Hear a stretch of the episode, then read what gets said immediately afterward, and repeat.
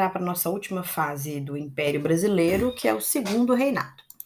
O segundo reinado, ele começa em 1840 e vai até 1889, quando tem a proclamação da República. Então, nesse intervalo de tempo, nós temos aí uma série de processos muito importantes para a história do Brasil, que perpetuam, inclusive, na Primeira República Brasileira. Mas antes de entrar no processo político propriamente dito, eu queria falar um pouquinho sobre Pedro, ainda criança, né? criança não, né? Adolescente, assumindo o governo brasileiro aos 14 anos de idade. Quando Pedro assume, vai começar uma preocupação muito grande em torno da figura dele de maturidade. Então ele ele é, ele assume aos 14 anos, ele teve uma educação muito rigorosa. Ele ficou sob os cuidados de tutores, né, a educação dele, e aí ele, ele foi criado para ser uma pessoa, para ser uma pessoa responsável. Então ele com 13, 14 anos já frequentava assim eventos políticos, ele já circulava no meio de pessoas muito mais velhas do que ele para entender desse mundo político. E ele ainda assume num momento muito delicado do Brasil, que eram das revoltas regenciais. Então, tem uma historiadora muito importante, que é a Lilia Schwartz, ela tem um livro chamado As Barbas do Imperador. E ela vai, vai, escrever aí uma das maiores biografias que nós temos sobre o Pedro II. E nessa biografia é ela que levanta essa, essa observação. Ela fala que existem pouquíssimas, raríssimas imagens do Pedro criança e adolescente. Ela fala que na trajetória política do Pedro, ele passa por uma rápida transformação de uma pobre criança órfã né, que o pai abandonou e que a mãe tinha falecido, uma pobre criança órfã da nação brasileira, em um rei majestoso, adulto, maduro, decidido, que sabe administrar um país desse tamanho, que é capaz de resolver os problemas. Então, para isso, as imagens que foram construídas de Pedro, ele sempre velho.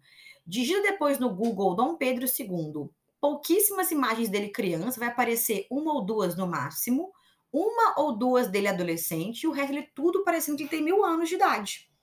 Então, aos poucos, os retratos do Pedro Alcântara, durante a infância dele assim, são muito pontuais, geralmente tem as cores do Brasil, não é da infância dele, sabe? É de uma criança órfã da nação brasileira.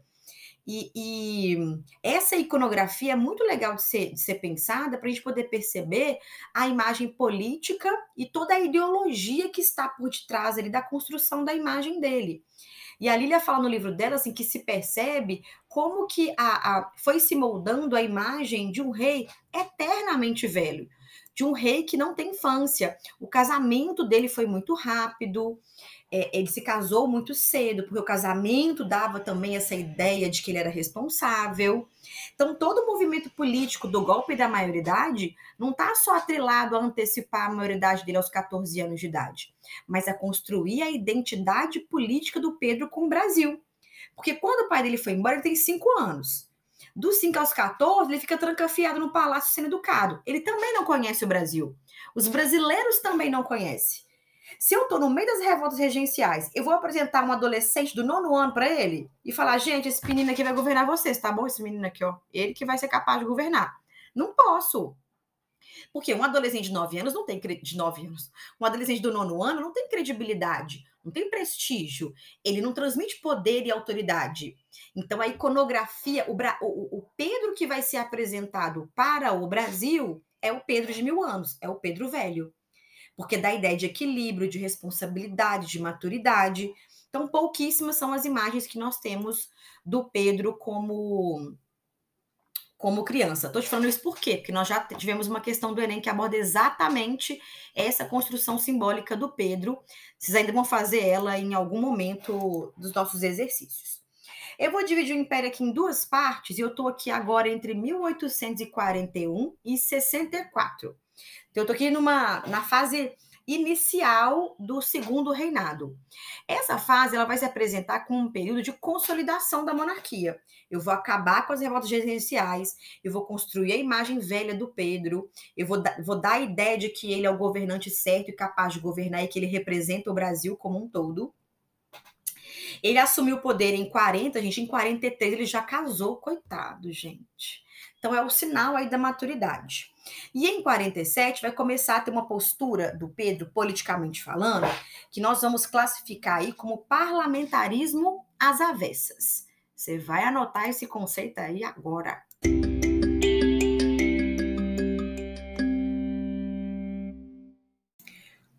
Ô, gente, o parlamentarismo às avessas é o sistema político que é caracterizado por concentrar o poder executivo nas mãos né, do imperador, de um primeiro-ministro.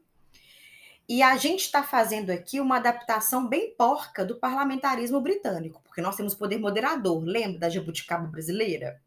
Então, o Brasil, durante o governo do Pedro II, vai tentar copiar o modelo parlamentarista, parlamentarista inglês, mas do jeitinho brasileiro, com a jabuticaba brasileira lá no meio.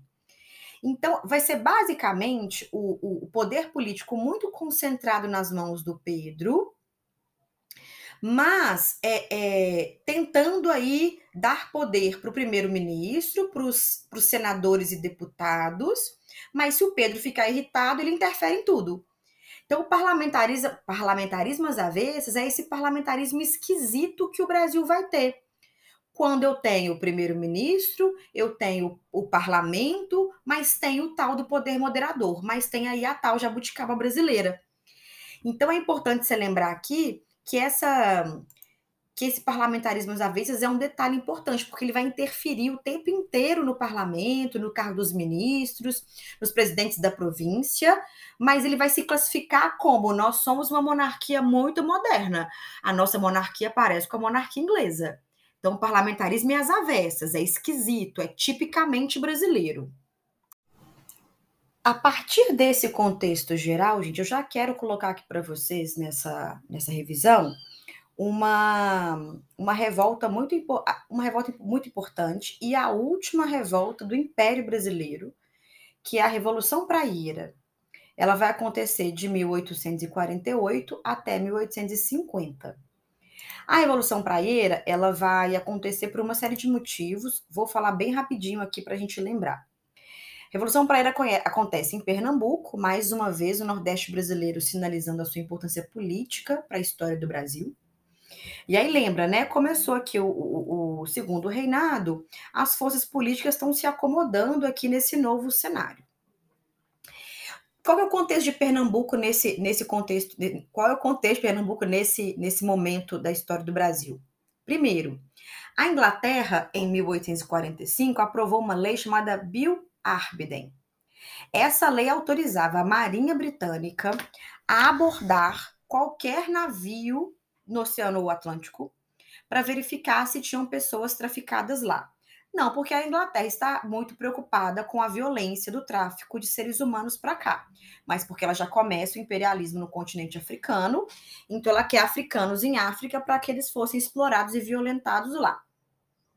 Então, a lei do Bill Arbiden vai dificultar mais o acesso à mão de obra escravizada no Brasil, o preço fica mais caro, porque eu tenho menos pessoas chegando aqui no mercado brasileiro. E aí lembra que o açúcar no Nordeste ainda é um produto produzido baseado na mão de obra escrava. Inclusive, eu tenho nesse contexto histórico uma crise do açúcar. O preço estava muito, muito afetado, diminuiu bastante o preço do produto, difícil de conseguir mão de obra escravizada. Então, eu tenho uma crise aí econômica em Pernambuco. Então, eu tenho as pessoas mais pobres com mais dificuldade de viver, o custo de vida está aumentando muito, eles passam por um processo, por um período de desabastecimento de produtos e de animais, por exemplo. Então, falta emprego. Então, a gente está pensando assim, é, numa realidade econômica muito difícil. E, por último, ainda tem uma briga política em Pernambuco entre dois grupos. Nós vamos ver daqui a pouquinho que, no âmbito nacional, lá no Rio de Janeiro, eu vou ter dois partidos só no Império, na, no segundo reinado, que é o Partido Liberal e Conservador. No caso de, de Pernambuco, essa esse cenário ele acontece de novo, só que com nome diferente. Lá em Pernambuco é Partido Praia, que seria o liberal, e o Partido Conservador. Então, a revolta, a Revolução Praieira, ela tem como causa imediata a destituição do Pedro II, do presidente da província, que representava os liberais. Então, tinha uma, um revezamento de liberal e conservador em Pernambuco, não era muito civilizado essa, essa rotatividade. E aí o Pedro vai lá e destitui. Lembra que ele é autorizado pela Constituição a fazer isso. E aí, durante os quatro anos que, que o governante estava no poder, é, é, o poder local vai dar privilégio para uma série de liberais. Os cargos públicos vão ser ocupados pelos liberais, enfim. E aí o Partido Conservador fica incomodado e o Pedro bota um conservador no poder. Então, a substituição do liberal, inclusive quem assumiu o poder em Pernambuco foi o Araújo Lima, que foi um regente, inclusive, né? Pelo ex-regente Araújo Lima que era conservador, foi o estopim para o início da, da, dessa revolução não é uma revolução, né, gente? É uma revolta. E, e agregando-se a isso aí, essa troca de poderes, soma-se aos, aos, outros fatores que eu falei: lei Bill Arbiden, preço de escravos, crise do açúcar, desemprego, faltava comida, péssimas condições de vida. Então, os rebeldes queriam é, criar uma constituinte, uma assembleia constituinte para alterar a Constituição. Estavam defendendo liberdade de imprensa, por exemplo, estavam defendendo o fim do poder moderador, defendiam o fim do cargo vitalício para Senado, voto universal e livre para homens, garantia de trabalho, falavam até em nacionalização do comércio, de empresas e tal. Aí, quando isso acontece, né, em, em 48, por que esse nome praieira? Porque tem a ver, né, com o Partido Liberal Pernambucano, chamado de, de praieiro, e também porque nós temos um jornal chamado Diário Novo, que ficava na Rua da Praia, no, no Recife e eles eram conhecidos como praieiros. E aí eles escreveram um jornal condenando as elites locais, condenando as arbitrariedades do poder imperial, e aí a, a, a revolta ganha esse nome. Ela eclodiu em Olinda em novembro de 1848, e a partir disso ela vai se espalhar pelo território de Pernambuco como um todo. É, é, ela, ela, vai passar por várias fases, sabe, gente? Ela não tem uma. uma é, como ela vai durar de 48 a 50, ela tem várias fases, com várias demandas, e a movimentação no território também vai ser bem diversificada. Mas o que me interessa aqui é que em 49, um, an um ano antes dela terminar, os revoltosos lançaram um programa político, um documento chamado Manifesto ao Mundo. E nesse documento, a gente tem é, é, as demandas que eles reivindicavam nessa, nessa possível Assembleia Constituinte. Então, fala de novo em voto universal, liberdade de expressão, garantia de trabalho, separação entre os poderes, direitos individuais na esfera pública.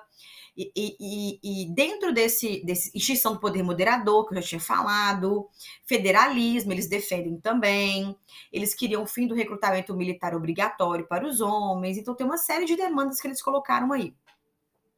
E aí vale lembrar que, devido às crises econômicas e tudo mais, eu tenho uma adesão da população urbana que vivia numa pobreza muito grande. E aí, pequenos boiadeiros, mascates, pessoas libertas. Então, os praeiros vão ganhando aí cada, cada vez mais força com as câmaras populares participando desse processo. A província vai ser pacificada por meio da força, né? Então, eu tenho tropas da Guarda Nacional que vão para lá. Os líderes do movimento, eu tenho gente da classe dominante, tenho gente das, das camadas populares, foram presos. É, é, vão ser proibidos de comandar cargos públicos, vão ter terras que vão ser tomadas, e o, as camadas sociais menos privilegiadas, né, os trabalhadores livres e pobres, não tiveram nem direito ao julgamento, eles foram completamente é, é forçados ao recrutamento para a Guarda Nacional, para o Exército, como penalização. É, tiveram que retornar ao trabalho imediatamente e alguns foram fuzilados é, é, pelos, pelos, pelos comandantes da, da Guarda Nacional. E aí, com o fim da Revolução Praieira, vai se iniciar no segundo reinado um período de maior tranquilidade política, né, o parlamentarismo às avessas funcionando, o Pedro aí é, é, investindo né, na estabilidade política, chega a prosperidade do café, e a partir daí, então, entramos numa outra fase do, do governo brasileiro. Portanto, em 1850, além do fim da Revolução Praieira, outras coisas importantes aconteceram é, que você não pode se esquecer. Então, eu também tenho em 50 a Lei Eusébio de Queiroz, que é a proibição do tráfico é, de seres humanos para cá. E qual que vai ser a importância do tráfico? Obviamente, para além da proibição da escravidão, que é que é um absurdo. Lembrando que o nosso país é o último do continente americano a abolir a escravidão, né? O último do mundo, se não me engano, é a Mauritânia. Eu não sei, eu, eu não vou me lembrar direito aqui, não, mas o Brasil é o último das Américas. Então, quando acaba o tráfico é, é, de pessoas escravizadas, os senhores de escravos, os fazendeiros, as pessoas que tinham capital para comprar os escravos, eles tinham agora disponibilidade de capital. Esse capital vai ser muito importante para começar uma diversidade aí para a economia brasileira. Eu vou ter tráfico interno, né? Fazendas vendendo umas para as outras.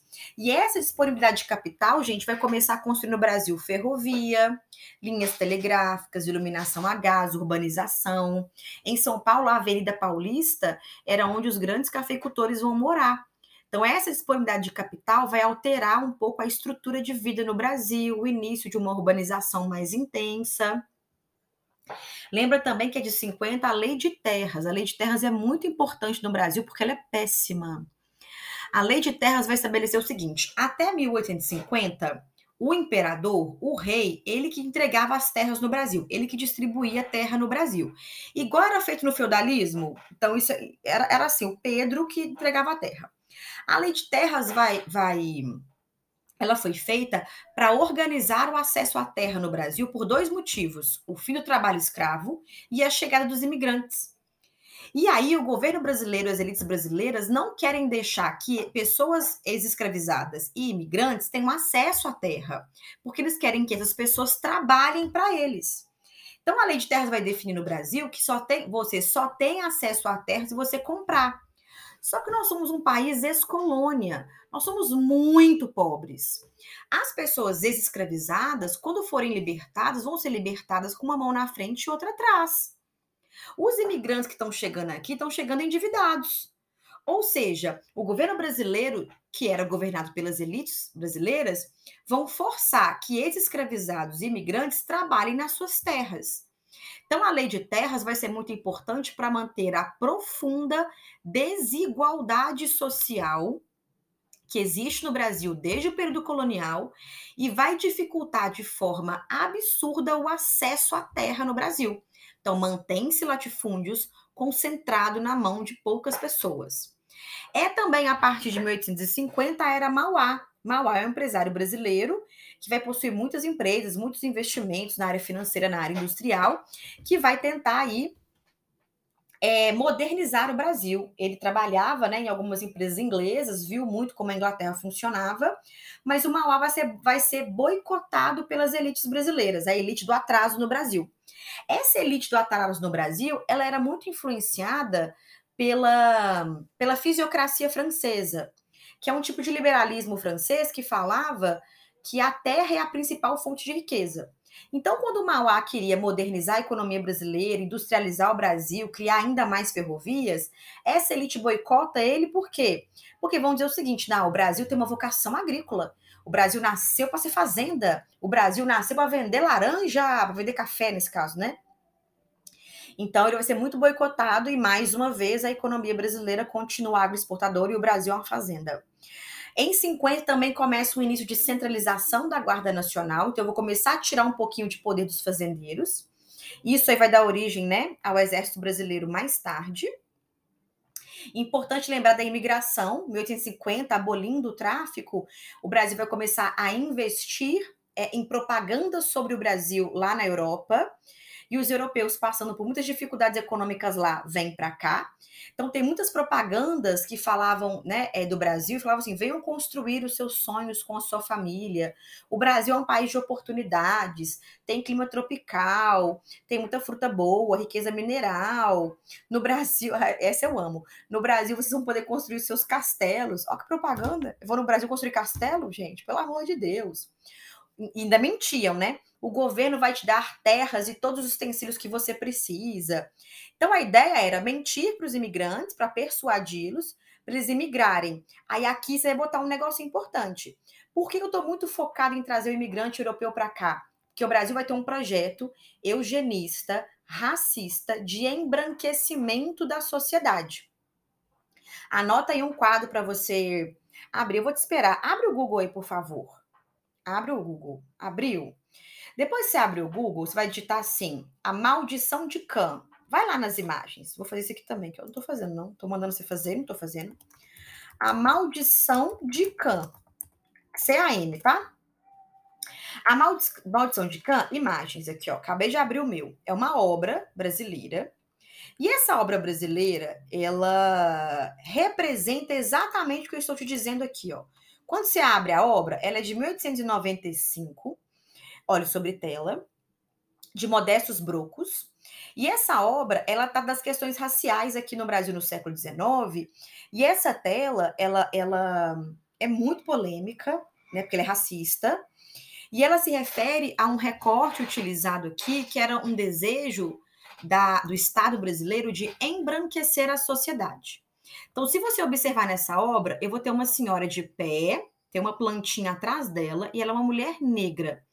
Ela está com as mãos levantadas para o céu, numa, parece que ela está agradecendo. Aí tem uma outra mulher sentada com um coque de cabelo e ela tem um bebê no colo. Essa moça é filha dessa senhora e repara como que o tom de pele dela é mais claro. E o do bebê que está no colo dela é mais claro ainda. E esse homem que está sentado aí é um imigrante. Então, essa, essa imagem está dizendo o seguinte: os imigrantes vão contribuir para que o Brasil seja embranquecido e o que eu vou falar aqui é racista, ok? Me desculpe. E que, entre aspas, a raça brasileira, fecha aspas, vai ser melhorada. Então, no século XIX, atribuía-se à população, em especial a população africana, de origem africana no Brasil, os problemas que o Brasil enfrentava. Então, esse incentivo que é feito aos imigrantes tem também uma conotação de necessidade de mão de obra e também a, o projeto eugenista e racista no Brasil. Não se esqueça do café como um, um grande protagonista da economia brasileira, um grande produto nacional. O café vem da Ásia, vai chegar aqui, vai se adaptar às terras brasileiras e a gente vai produzir muito. Lembre-se dos barões do café, que é a nossa elite do atraso nesse cenário, dominou o cenário político, econômico, eleitoral e vai criar, né, muito do que a gente conhece como Brasil hoje. Lembra que a industrialização brasileira tem um pequeno surto no século XIX, porque sobrou capital, lembra do tráfico que acabou? Esse, essa disponibilidade de capital faz com que no segundo reinado eu tenha a estimulação dessa, dessa indústria. É uma indústria, gente, é têxtil, produção de tecido, de alimentação, não é ainda uma indústria é, é, gigantesca. A criação de ferrovias vai ser importante para a circulação de matérias-primas e de produtos também. E existe um mercado consumidor significativo aqui no Brasil. Como eu tinha mencionado anteriormente, grupos políticos, eu tenho dois basicamente, liberal e conservador, que na época falava-se que eram farinha do mesmo saco que eles não faziam diferença na sua existência, porque eles, eles, são, eles são do mesmo grupo social, né? Eles são os fazendeiros, os advogados formados em Coimbra, os médicos formados em Coimbra, é a elite do atraso no Brasil. Então, essa elite do atraso no Brasil era a que mandava. Então, um liberal ou um conservador no poder não fazia a menor diferença. Os liberais ficaram majoritariamente no poder entre 44 e 48, já os conservadores 37 a 40, 41 a 44 e 48 a 53. Então eu tenho mais conservadores é, administrando o Brasil. E entre 53 e 89 eu tenho o gabinete de conciliação aí, formado pelos dois. Então lembra dessa frase, farinha do mesmo saco, porque o perfil era uma elite de dirigentes de bacharéis, médicos e fazendeiros, e que, portanto, eles governavam e não governavam de forma muito diferente, não. Outra coisa que é importante lembrar é do século XIX, no segundo reinado, a construção da identidade nacional brasileira. Século XIX, a gente já falou que é o século dos nacionalismos. Então, aqui vai começar, vai começar a se escrever a história da sociedade. Então, eu vou ter uma história em comum, uma língua, monumentos, hino, bandeira, animais emblemáticos, enfim, a cara desse país vai ser construída. Quem está no poder no Brasil? A elite do atraso. Essa elite do atraso que está no poder no Brasil, ela que vai escrever a nossa história. Então, é uma história branca, masculina e cristã. Ponto. É uma história que não representa a diversidade religiosa brasileira, a diversidade étnica brasileira, a diversidade cultural brasileira, a diversidade brasileira, a antropofagia brasileira. O Brasil é um país antropofágico, que as coisas entram aqui, a gente engole e vomita isso de uma outra forma. Então lembra que essa história oficial não é antropofágica, é uma história de um grupo muito específico. Aí, no caso do Brasil, o Brasil faz o quê? O Brasil olha para a vergonha e fala: Nossa, vou lá passar agora. O Brasil olha para a vergonha e fala: Hum, eu quero. E qual foi a vergonha que o Brasil escolheu no século XIX? Escolheu que o nosso nacionalismo vai ser um nacionalismo romântico, fofinho, bonitinho. O que, que isso quer dizer? Escuta o hino nacional brasileiro. Parece que eu estou na Suíça, não estou no Brasil. Eu não estou na cabanagem.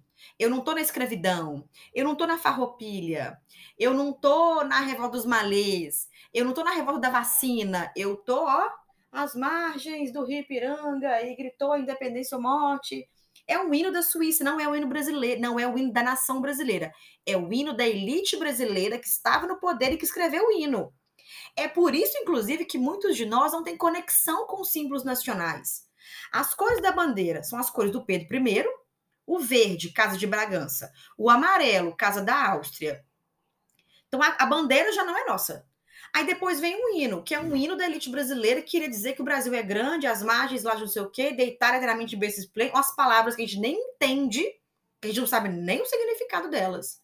Esse é o nacionalismo romântico, um nacionalismo sem conexão com a sociedade. Muito, e, e o que é muito pior, uma sociedade como a nossa, que é antropofágica, que engole o que é estrangeiro. E quando chega um estrangeiro no Brasil querendo apresentar um trem pra gente e fala isso aqui que é bom. O brasileiro fala, aham, Mona, uhum, tá bom, amor, isso aqui que é bom. A gente ressignifica aquilo. Pensa, o carnaval nem é uma festa nossa e hoje é a maior festa do mundo. Você fala carnaval, lembra do Brasil. Isso é antropofagia. O brasileiro faz pizza de feijão, cara. O brasileiro, ele, ele pega tudo que é de fora, engole, regurgita e faz, e faz outro. Aí você me bota um nacionalismo romântico? Não, sinceramente, Pedro II, melhore. Não dá. A gente não tem um assessor, não tem uma pessoa para falar assim, amigo, não. Amigo, o Brasil não é nacionalista, não pode ser um nacionalismo romântico, amiga. Não pode. Se errou feio, se errou rude. O que, que o Pedro fez? Criou o IHGB, o Instituto, e esse Instituto do IHGB, histórico, ah, não falei o nome, né? Instituto Histórico e Geográfico Brasileiro. Esse instituto, mais a Academia Imperial de Artes, eles tinham qual objetivo? Construir essa história nacional. A partir da seleção de eventos que eles achavam que representavam o Brasil, olha que loucura! Esse povo do IHGB, que o Pedro escolhia, eles disseram: hum, isso aqui é a história do Brasil. Ah, isso aqui não é não. Hum, isso aqui é a história do Brasil. Ah, isso aqui outro não é não. Gente, amores, são loucos. E aí escolhem os eventos e os personagens. Um Tiradentes. Não, Tiradentes não.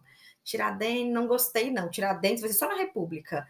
Ah, vamos escolher o Pedro. Isso, o Pedro vai ser o nosso herói. Pedro, a meia escolha. Ou seja, o nosso nacionalismo do século XIX é para cultuar o Pedro II e o pai do Pedro II, Pedro I. Gente, e aí eu esqueço da Leopoldina, a Leopoldina que assinou a independência do Brasil. Mas todo mundo foca no quê? No berro que o Pedro I deu no, no Rio Ipiranga.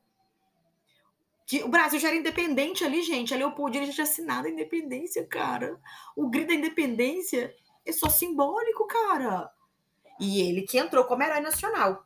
E no caso do Pedro II, eles vão construir primeiro a imagem velho, de mil anos, tudo dele é velho, a barba é branca, o cabelo é branco, a cara dele é branca, é tudo branco. E ele também, o imperador, muito intelectual, sábio. Ele tinha um apelido de imperador dos trópicos. Aí toda vez que o Pedro era representado pela Academia de Belas Artes, ele tá com um livro na mão, tipo o intelectual, ele tá assim, no fundo dele tem o globo do mundo, ou ele tá numa biblioteca, tipo, nossa, o homem inteligente. Até hoje as pessoas acham que ele é tipo assim, o supra-sumo da inteligência. Gente, ele era só um imperador que não trabalhava, que ficava o dia inteiro lendo. Ele tem mais obrigação de ter muito conhecimento mesmo. Ah, ele era poliglota. Óbvio, né, More? O homem viajava o tempo inteiro, ele só viajava.